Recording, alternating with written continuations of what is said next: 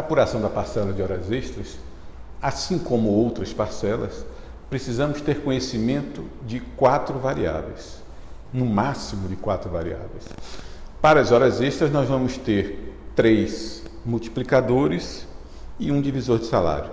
O primeiro, a primeira variável, nós já vimos aí, que é a remuneração, que ela poderá ser composta de salário demais parcelas salariais pagas com habitualidade, e na ausência desse questionamento da remuneração durante a fase de conhecimento, nós podemos cair no segundo conceito de remuneração, que vai ser salário e demais parcelas definidas em sentença.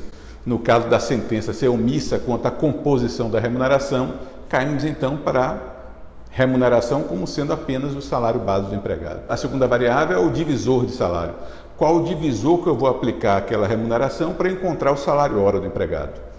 Vimos também que temos hoje como divisor do empregado mensalista, que tem salário fixo, 220 horas, o empregado bancário sem função de confiança, 180 horas, e o empregado comissionista, em que o divisor é variável, considerando o número de horas trabalhadas por dia e o número de dias trabalhados por mês. Na ausência de uma especificação de alguma categoria que preveja normas coletivas, algum divisor diferenciado, sendo empregado mensalista, a gente vai optar pelo divisor de 220 horas.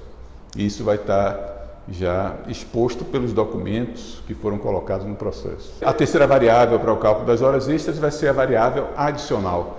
Toda hora extra, por ser extraordinária, a previsão constitucional é que ela seja remunerada com acréscimo de pelo menos 50%. Então, o adicional legal de hora extra é de 50%. É o que eu vou acrescer ao valor daquela hora que eu encontro considerando o salário hora pelo divisor de salário.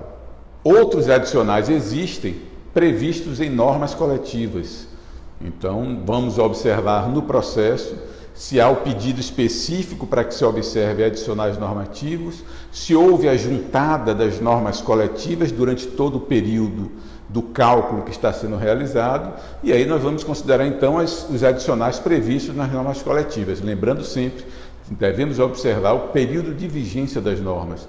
Se eu estou fazendo a liquidação de cinco anos e eu juntei apenas duas normas coletivas no processo, nós vamos ter apuração de dois anos com os adicionais normativos e três anos com os adicionais legais. Quantidade de horas trabalhadas além da jornada normal de trabalho. E esta vai ser o quarto, a quarta variável, que é a quantidade de horas extras. Para encontrarmos a quantidade de horas extras, nós precisamos conhecer a jornada efetiva de trabalho e a jornada legal reconhecida. O excedente disso vai ser a quantidade de horas extras que não foram remuneradas pelo salário portanto, vão ser pagas como horas extraordinárias. Tendo conhecimento dessas quatro variáveis, nós podemos então encontrar o valor da hora extra. Nós vamos pegar o salário, dividir pelo divisor, e aí nós vamos encontrar o valor de uma hora normal de trabalho a esta hora nós vamos acrescer 50% para que encontremos o valor de uma hora extra. E o valor dessa hora extra vai ser multiplicado pela quantidade de horas trabalhadas além da jornada normal de trabalho.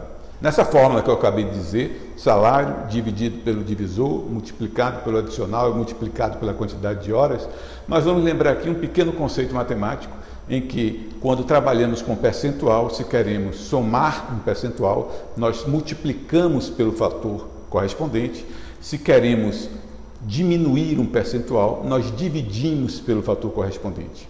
Por isso, a fórmula básica de hora extra vai ser salário, considerando o empregado mensalista, salário dividido por 220 vezes 1,5 vezes a quantidade de horas. Este 1,5 é justamente aquela hora acrescida de 50%. Ora mais 50% vai corresponder ao fator 1,5. Então eu multiplico o valor da hora por 1,5 e vou encontrar como resultado o valor da hora extra.